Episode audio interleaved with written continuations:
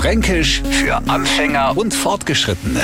Heute Britscher Brat. Mit dem Wort sagt der Franke bis daher und kein Stückler weiter. Ein Beispiel vom Trembelmarkt. Solange sie unser Standnachbar Schee an seine Grenzen hält, ist alles in Ordnung. Rutscht der jetzt mit seinem Krempel ein wenig in unser Territorium, nochmal was sie den Satz gefallen lassen, jetzt macht du dich ja mal nicht so Britscher Brat.